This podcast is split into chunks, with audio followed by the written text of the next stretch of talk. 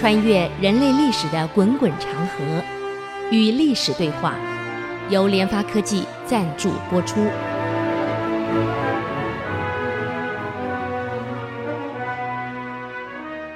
这里是 IC 之音，竹科广播 FM 九七点五。您所收听的节目是《与历史对话》，我是刘灿良。那么上次跟各位提到的朱熹，也提到了韩侂胄怎么陷害朱熹啊。那么今天我们来谈谈韩侂胄这个人。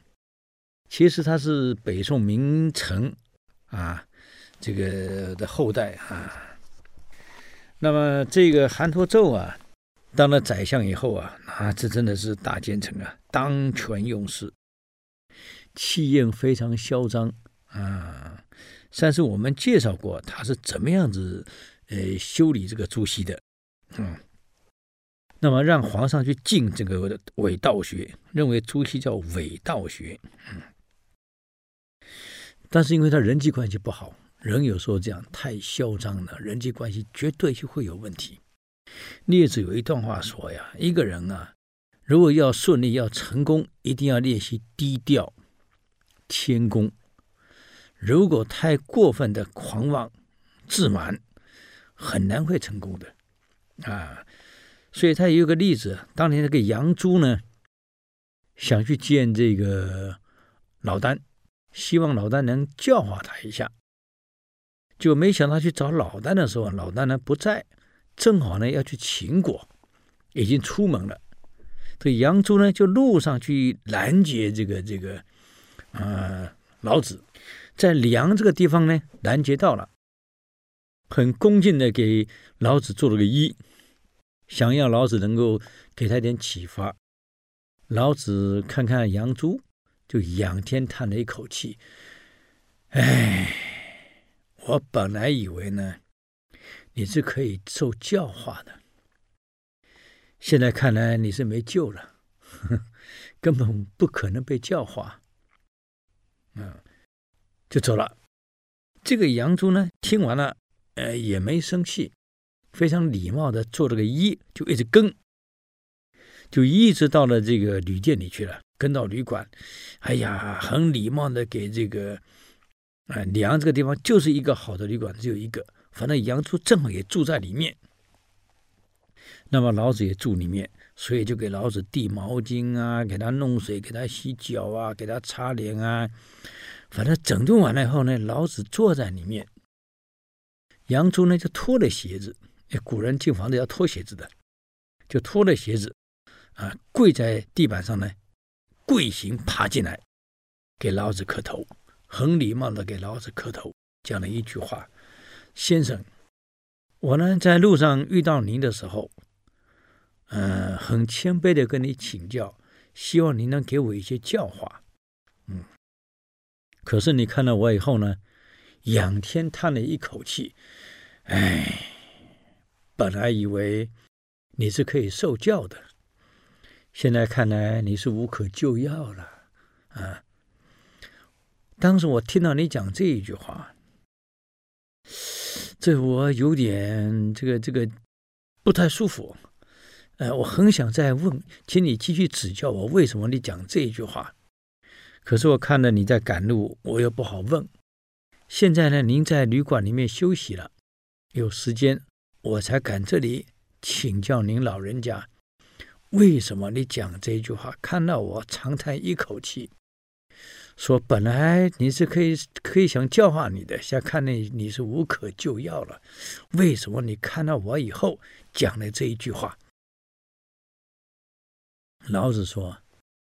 我看到你以后，我感觉你这个人衰衰虚虚，这文言文呢，意思就是说你这个人呢，目中无人，狂妄自大，啊，非常精骄，狂妄啊。那么一个人自满、狂妄、目中无人，你想他还能学得了东西吗？嗯，一个狂妄自大啊、目中无人的人。你想还有人愿意跟他相处吗？他会有好的师友吗？杨朱听完这句话以后，一直给老子磕头，啊，磕完以后回答了一句话：“谢谢先生你的教化，你的指点，我会谨记在心，我一定会如实改过。”杨朱回到旅馆，他刚到旅馆的时候，这旅馆的老板亲自去迎接他，啊，亲自给他这个准备席子，哎呀，准备饭食，一切亲自。老板的夫人呢，亲自给他递毛巾啊，递梳洗用品啊，对他恭恭敬敬。他住在宾馆里面，所有宾馆的人没有人跟他抢席位，只要他一坐，大家赶快散开。冬天很冷，有炉火在取暖。每个人看他来了，赶快把位置让给他，不敢挡住那个炉火的热度，啊，对他客客气气、恭恭敬敬、畏畏惧惧。自从听了老子的话以后，他彻底改变了。当他离开宾馆的时候，每一个人都敢跟他抢位置了，啊，敢跟他开玩笑了，嗯。所以一个人要懂得谦卑啊。懂得低下，不要炫耀，不要夸张啊！这个、这个、这个，不要不可一世，以为天下没有你不行。这个韩侂胄就是有这个毛病，气焰太高涨了，目中无人，狂妄无比啊！所以朝中上下人都反对他。难怪列子说，这样的人一旦有人超过你呢，你就危险了，一定会报复啊！这让我想到当时李鸿章给伊藤博文讲的话。当时签马关条约之前，后来日本同意让步了，嗯，某些条件让步了，并不是因为朱这个李鸿章被刺杀，不，而是李鸿章当着伊藤博文讲的一句话，引用列子的话：一个人啊，太狂妄，太自大，总想压过人，欺压人，占便宜。等到有一天被你欺压、被你压迫的人能力超过你的时候，你就危险了。他一定会报复。伊藤先生，你是懂中国历史的。中国不是历代王朝都这么衰弱。我告诉你，有强大的时候，只是我大清国现在国力衰弱了。现在我国内正在维新，总有一天，我们很快会再站起来。以我泱泱大国要超越你日本，那是早晚的事。现在你打压我、欺压我大清，哪一天我站起来了，是不是一样要这样欺压你日本呢？要报复日本呢？我们是邻国，到时候您的日子不会好过。伊藤听了点点头，同意了，才同意对某些条件让步啊，各位啊。所以我们常常骂李鸿章，李鸿章骂他如何如何。其实这个人很爱国，而且在外交上他是很有一手的。嗯，那么不像韩侂胄是真的只是出了这这个这个狂妄以外，能力德性都不行啊。所以朝廷上下都瞧不起他，反对他，连小孩子都编了一个歌谣在骂他，叫乌贼啊。那么韩侂胄呢，越是恭喜朱熹。朱熹声望就越高，啊，这很有意思啊。庆元六年，这一千两百年，公元，朱熹病卒了，死掉了。没想到朱熹过世那一年，四方仰慕的僧徒，哎呀，全部集中到信州来了，为朱熹送葬。这个人潮长达四十里，啊，并且尊重朱熹为圣贤，嗯。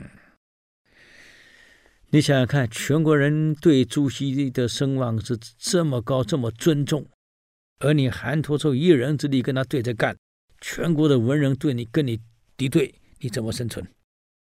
所以有个吕祖泰还上书要求诛杀韩侂胄以谢天下，给皇上说，现在全天下人都诅咒韩侂胄。你看朱熹声望这么高，全国人望这么高。如果皇上因为这样得罪天下人，丢了江山，你要韩侂胄干什么？应该杀杀韩侂胄以谢天下。啊！到这个时刻，韩侂胄才发现到要命了，这天下道学家可惹不起呀，怎么办呢？哎，我们休息一下，等会儿再回来与历史对话。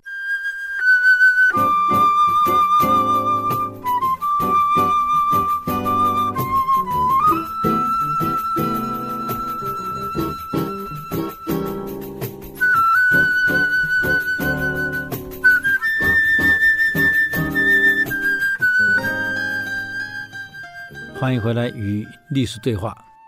等到全国的这个文人都起来反对的时候，反对韩侂胄尊重朱熹的时候，韩侂胄才发现问题严重了，一堆人联名上书呀，要杀他祭朱熹呀。他终于发现，这个道学惹不得呀，全国道学家太多，的势力太大了，惹不起呀。为了自保。他不得不逐渐开放伪学党禁，就伪道学的党禁逐渐开放了，不敢再惹了。那一些因为被他认为是伪道学而贬的官员，也逐渐让他们恢复回到朝廷来。他想是让这样的来让这些痛恨他的人逐渐不再痛恨了啊，让天下人能逐渐接纳他。可问题是，种下来的矛盾那么容易解决吗？各位，我们要知道，十个人帮助你，不如一个人迫害你。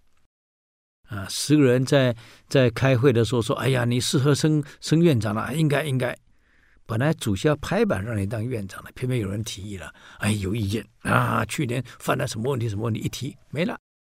所以，十个人帮助你，不如一个人迫害你。何况是现在天下人都在迫害你。啊，你很想缓和，可问题是梁子已经结下来了，很多事不是你想的这样子啊。我们往往认为别人也是这么想法，其实未必啊。我跟各位讲啊，我们举个例子，有一个叫朝山暮四的例子，各位都听过啊。宋国有一个很会养猴子、养猩猩的人，叫鞠公，那个鞠就是猩猩猴子的意思。哎，他懂得猩猩的语言，懂得猴子语言，所以沟通的很好，也喜欢他们，所以养了成群的猴子。这个猴子呢，哎，也听懂他的意思，啊，所以也没有让他失望过。所以跟主人呢，这个鞠躬呢，大家哎呀处得非常愉快。可问题猴子越养越多，这个这个这个猩猩越养越多，越来越多，越来越多，养不起了，快养不起了，怎么办？这个鞠躬也真有意思，居然减少家里人口的口粮，把这个钱拿来买这个猿猴的口粮、猩猩口粮，来让猴子满足。可是，在又过了一段时间，就算家里减少口粮，也满足不了了。所以，猩猩越来越多，猴子越来越多，怎么办？哎呀，他只好想办法，也让他们口粮减少一点。就跟猩猩猴子商量，跟他们说：“这样好了，从今天开始呢，早上你们吃三个啊栗果，晚上吃四个，叫朝三暮四。”这个猴子一听，心一听，很生气啊！哇，怎么可以呢？怎么可以的？他马上改口了：“这样好了，要不然早上吃四个，下晚上吃三个，怎么样？”哎，猩猩很高兴。我们认为人类呢，在欺负猩猩、欺负猴子、骗他们，朝三暮四跟朝四暮三不一样，是欺客吗？啊，我们人类自以为聪明，其实错了。这些猴子都是医学院毕业的，你要知道啊，早上多吃一点没事儿，晚上吃太多有损健康。人家懂得晚上吃少一点，是这个理由。我要朝四暮三呢，各位，你以为人家真的听不懂啊？哎，想一想啊，人类被猴子耍了。所以我们常常想，我这样想也是理所当然，啊，所以有智慧的人、聪明的人，往往会去笼罩那一些认为比我们笨的人，而事实上，人家不见得比我们笨啊，可能知道的晚一点而已啊。一旦知道了，你看结果如何？同样的，你当时修理朱熹，现在人家知道你是修理人家，啊，全朝都知道你在修理人家，像你怎么挽回来呢？嗯。这个矛盾解决不了啊！这个时候，韩侂胄呢，为了自保，那怎么办？全国人反对你怎么办？有人建议他想办法立功业嘛。哎，他的谋臣人旁边总有几个谋臣在，就劝他：何不立盖世之功啊，以求自固呢？为什么不立盖世的功勋？来保护自己的权利跟地位呢？嗯，这韩侂胄一听有道理呀，我为什么不建立一个盖世的公民来保护我的权利跟地位，巩固我的权利跟地位呢？可问题，什么是盖世的公民？哎，丞相，你忘了？皇上天天就在想怎么样子北伐收复失土啊？谁不想收复失土啊？啊，跟当年我台湾人一样，天天想反攻大陆啊？来，蒋先生不这样想吗？只要附和他的都升官了，嗯。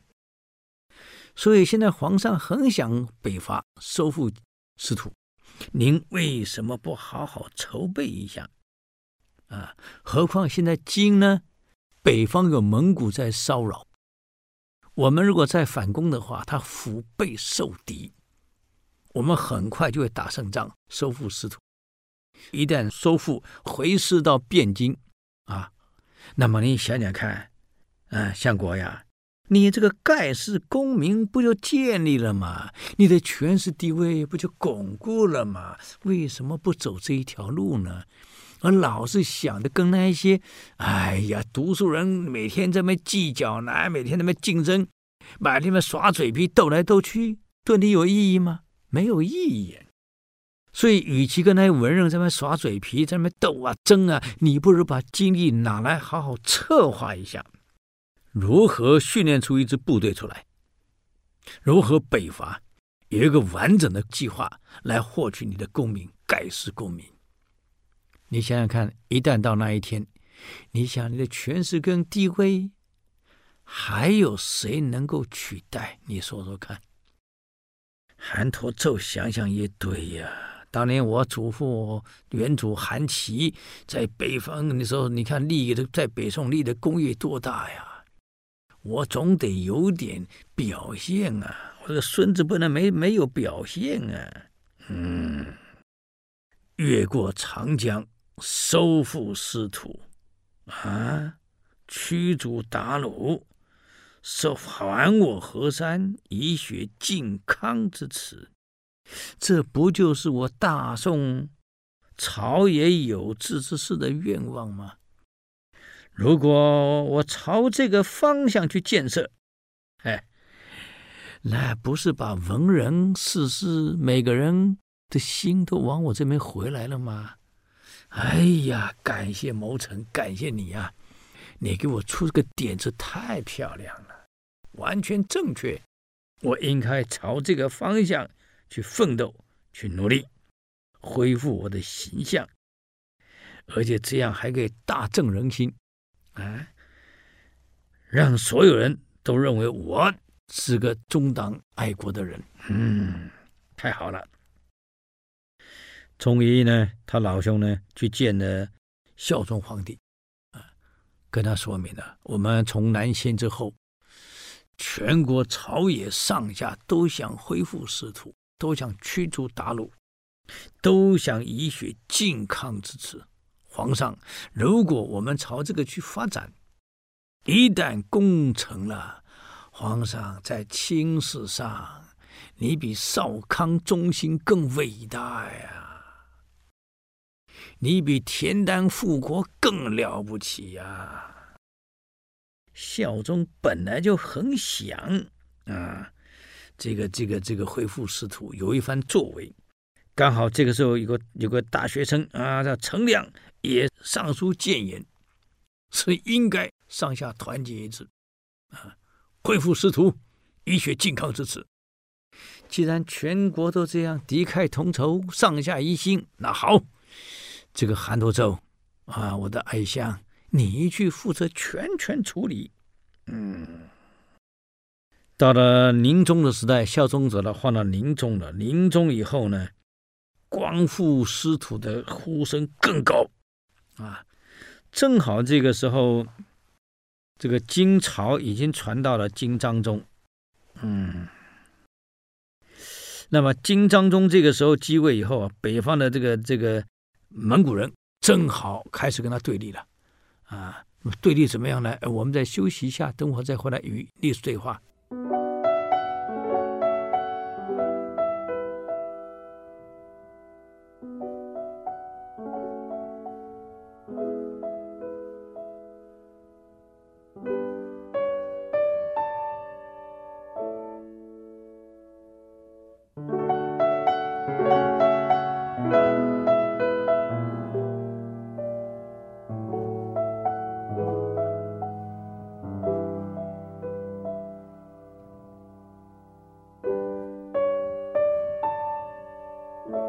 欢迎回来与历史对话。刚刚讲到这个金国传到的金章宗，正好蒙古人也崛起了，所以这个时候金国呢很痛苦啊。还好跟南面跟宋呢已经维持了和平几十年了，可是北方这个时候刚好蒙古人崛起，天天来犯，就像当时北宋苦于金的来犯、辽的来犯、这个西夏来犯是一样。现在金面对的就是蒙古的入侵，啊，这个很麻烦呐、因为金兵跟蒙古打屡战是屡败，就像当年北宋跟金打，怎么打怎么输，情况差不多一样。嗯，这个时候金章宗也很头大，蒙古来犯，还有内部也不稳定，盗贼又四起，啊，估计可能跟天灾有关系了。这个金人忙着讨伐蒙古。国势是一天一天的衰弱，打仗要花钱的呀，要人命的呀。老百姓为了打仗，一定疏于农耕，疏于经社会经济发展。以前又不像现在，嗯，这个这个完全是自动化、工业化时代。以前不是全靠人力手工，一旦壮丁都调走了，服兵役去打仗去了，谁去生产农业？谁去发展手工业经济？这样的情况，国家社会经济一旦被拖垮。粮食不足，盗贼就四起，所以金现在正好是内忧加外患，国势力弱，嗯，所以他看机会很好啊。这个毛遂跟他讲啊，现在的机会非常好啊，只要能够掌握这个机会，伐金是一定成功，一定顺利，绝对不会错。就在这个时候，我们前面提过的一位了不起的民族英雄啊，也是诗词学家。辛弃疾正好来求见，啊，辛弃疾嘛是个爱国诗人，名气很大，而且跟朱熹关系又非常的好。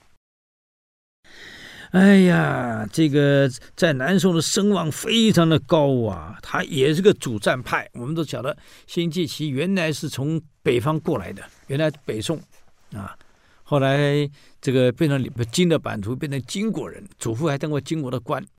可他是满怀爱国啊，想要恢复大宋啊，所以从北方逃到南宋来。上次我们给各位介绍过辛弃疾了，因为声望高啊，加上跟朱熹是好朋友，又是主战派，又是忠贞之士，韩多寿很高兴啊，来了这样一个人，他是朱熹的同党，愿意附和我北伐，哎。那这不是好机会吗？可以同时说服了所有的这些朱熹的同党啊，当时恨我会变成拥护我。哎呀，这个伐金的战略果然是对了呀。嗯，所以很高兴。所以历史上，因为辛弃疾见到韩侂胄啊，很多人不了解，批判辛弃疾，你怎么可以这样啊？你堂堂一个朱熹的好朋友。又是一个这个这个爱国知识分子，你怎么可以去见那个那个汉奸？那现在不能叫汉奸，他是爱国，只是一个不太好的人品不好的人而已。嗯，哎呀，纪信云说你们弄错了，因为他有意要恢复中原，嗯，他有意要恢复大宋，有意要学靖康之耻。既然这样，我就应该支持他。君子成人之美，不成人之恶。何况我们为了国家，为了民族，为了朝廷，我们这样做哪里错？一个大丈夫不能把视野只看在眼前啊！我是道学派的，我是理学派的，我是这个朱熹的人，我就不能跟韩侂胄这个这个合作对抗。不管他这个人多坏，只要他改邪归正了。他愿意为朝廷、为党做出贡献，愿意为国家做出奉献，啊，制定出这样完整的策略，啊，去恢复我们大宋国，光复我们的国土，他没有错呀。只要是他对的，我们就应该去支持他，而不是去否定他，跟他对着干。哎呀，好不容易一再解释啊，嗯。他只是为了还我河山，不是为了我个人。何况我对当官兴趣不大，你们别误会了，以为我去找韩托胄是因为我想当个一官半职，不，我是为了光复国土啊，忠心国家。嗯，但话说回来，虽然很多人同意啊要北伐，但是反对的人也不少。任何事情总是这样两面嘛，反对的人很理由。他也有他们的理由。他说：“宋金好不容易换来和平的几十年，为什么一定要掀起战事呢？”我告诉各位，偏安江左久了以后啊，斗志就没了。所以当时南宋首都这个临安，哎呀，那个繁华程度不输于开封啊，酒醉金迷啊，这种人只想赚钱、只想安定、只想腐霸、享受生活的人，当然反对战争。啊，国土没了就没了，没了就算了嘛。哎呀，为什么一定要再拿回来呢？就存着这种亡国思想的很多，所以反对总是是认为跟金议和是最好的啊。那么另外一个理由是宋的军队没有这么强大啊，你以为一定打得赢啊？懈怠太久了。你看每个武将肚子比大的，马都骑不好，枪都拿不动，你怎么打仗？刀枪拿不动啊！所以没有完全胜的把握呀，嗯，但韩托胄这个人是这样，我决定的事儿你们不要泼我冷水，我决定的事儿你别给我唱反调，啊，当然他的目的，第一个目的是恢复我的权势，我打这个旗号呢，笼络人心，让大家跟着我走，我好巩固我的权力，至于。光复国土，那是我的口号，可能是第二个目的吧。嗯，所以辛弃疾后来跟着他，为什么又离开了？他发现韩托胄只是口号，而且韩托胄这样做的最大目的是保护他自己，而不是真的为了朝廷、为了国家。所以，即老辛又离开了。嗯，那么没有办法呀，韩托胄不喜欢这些人泼他冷水，跟他唱反调。把这些些人全部贬官又贬走了，只要这样还好，才好一意孤行。我想怎么做就怎么做，谁能挡得了我？开禧三年，一二零七年，嗯，准备的七年呢，宋宁宗终于正式下诏北伐。嗯，这个韩托胄作为总指挥啊，总设计师，嗯。这个很有意思啊！大仗一开，因为宋军是有准备的，而金没有准备。金的目的在北方防这个蒙古，所以没有什么准备。被宋这么一开打，马上收复了四州、光州几个城镇，十几个城市收复了。因为金没有兵力在南方，很快就收复了。嗯。所以很多人想，哎呀，果然厉害呀！这个韩都做政策是对的，嗯，这个现象有点像当年辽呢，把主力放在北方对付完颜阿骨打金，南方比较空虚啊，所以北宋联合的金夹击辽，没想到北宋后来是输了，嗯，那么这个呢，其实南宋并没有输啊，他真正问题出在哪里呢？出在背叛。当时韩托胄最信任的一个人叫吴锡，啊、他统领是吴家军，已经三代了。这个人三代了，啊，从吴玠到吴陵，吴玠是个将军，当时驻扎在四川。那我走了以后呢，这个他弟弟吴陵接下来继续守四川。最后两个兄弟过世后呢，到了继位的孩子。吴熙接管，声势更旺，兵力更强，所以他们整个部队叫吴家军，那是整个四川部队最强大的。这个韩托胄呢，对金开战最重要是借重吴熙这个人，还任命了吴熙为陕西河东招抚使。啊，其实这个北伐这一次坦白讲啊，成功率很高。可后来为什么失败呢？哎，我们休息一下，等会再回来与历史对话。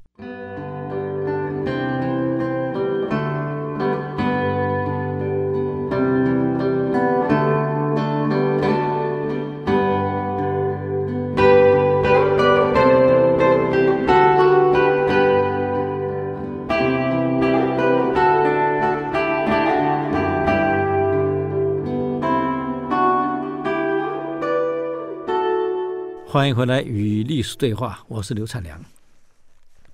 这个韩侂胄伐金啊，其实失败的最大的关键就在吴锡这个人啊，他绝对没有想到这个西蜀吴家军，从吴玠、吴陵这两位是宋朝的伟大的将领，没想到他的后代吴锡却背叛了宋朝，私底下。跟金勾结，降金去了，才造成北伐的失败。要不然，吴陵数十万大兵，如果不内讧，不拖住宋朝北伐的这个部队，我告诉各位，历史可能改写。因为金章宗已经焦头烂额了，北方的蒙古搞得他已经焦头烂额了，内部呢到处也有事情，因为经济出了问题。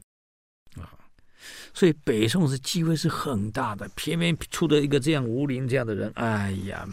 所以我在想啊，这个中国人老是出汉奸，这这为什么老出汉奸？都想不懂呢。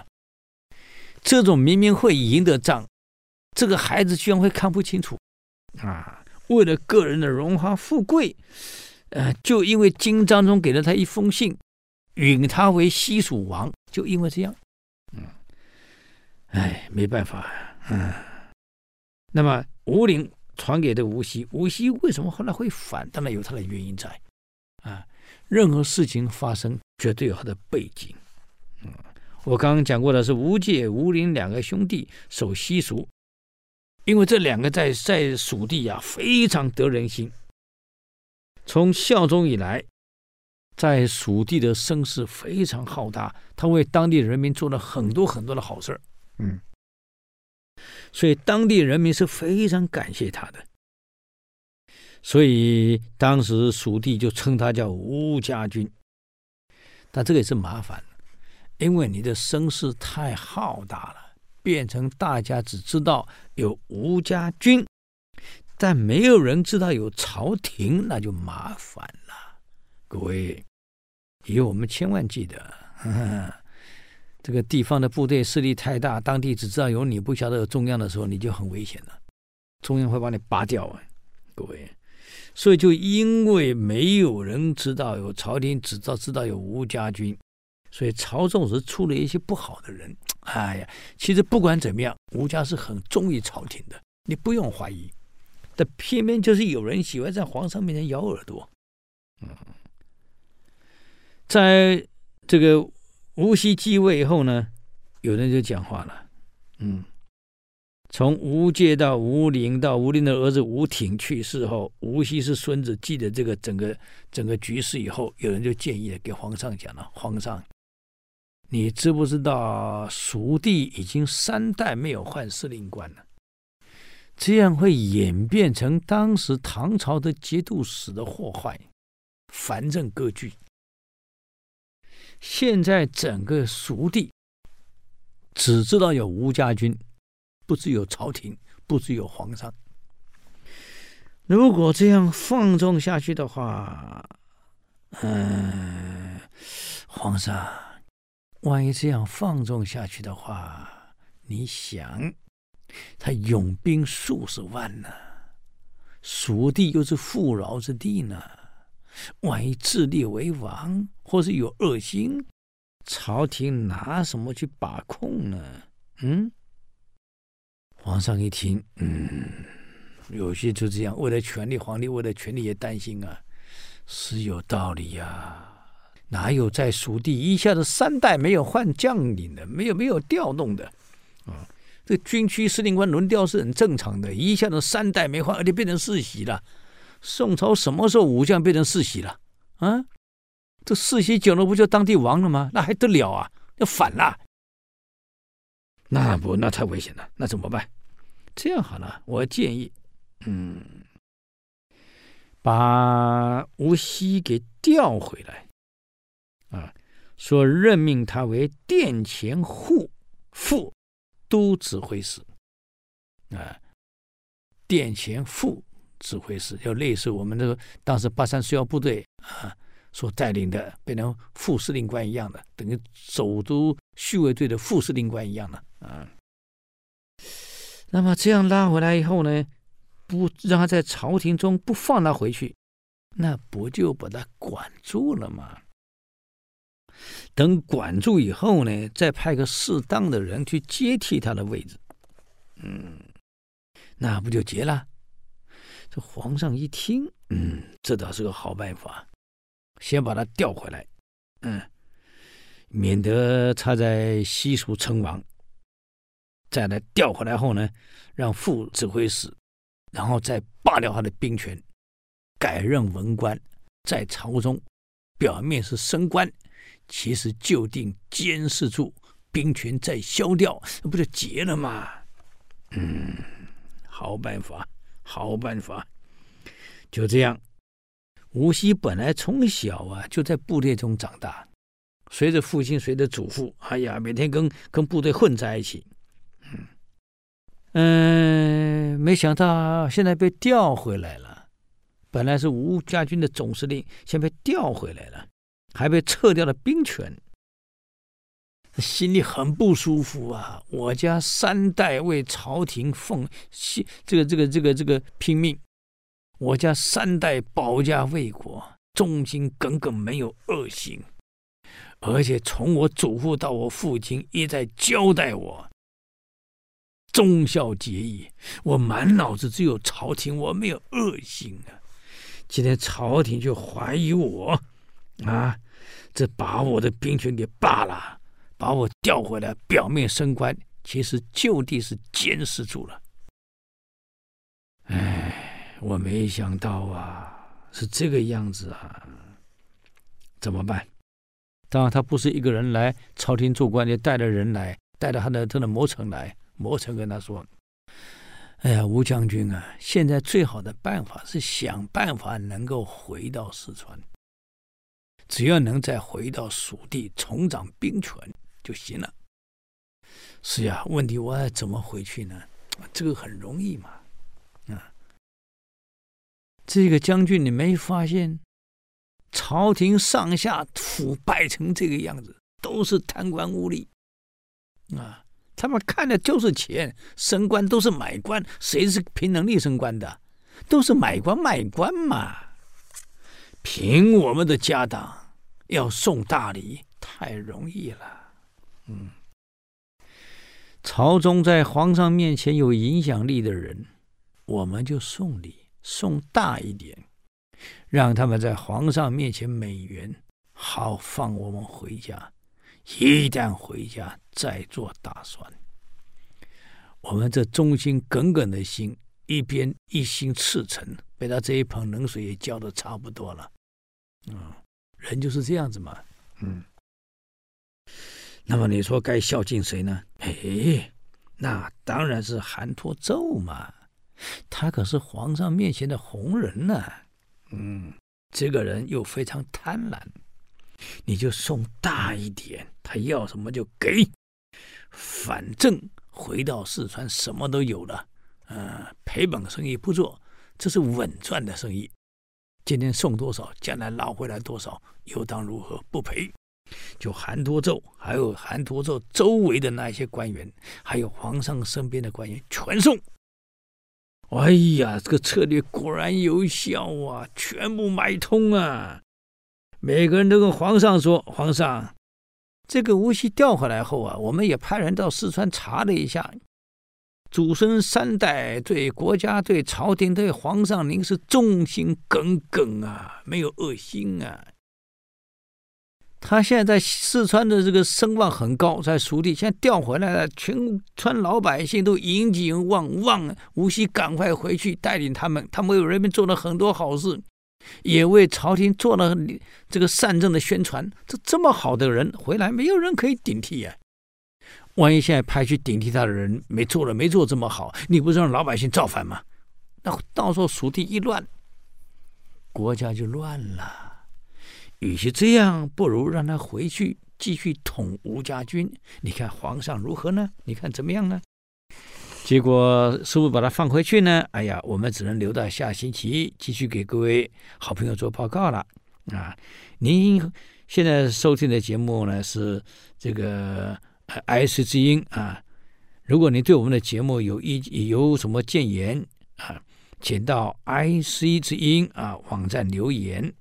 我们的网址是 triple w 点 ic 九七五点 com 与历史对话。我们下周再见，谢谢。以上节目由联发科技赞助播出。联发科技邀请您同游历史长河，发现感动，积累智慧，扩大格局，开创美好幸福人生。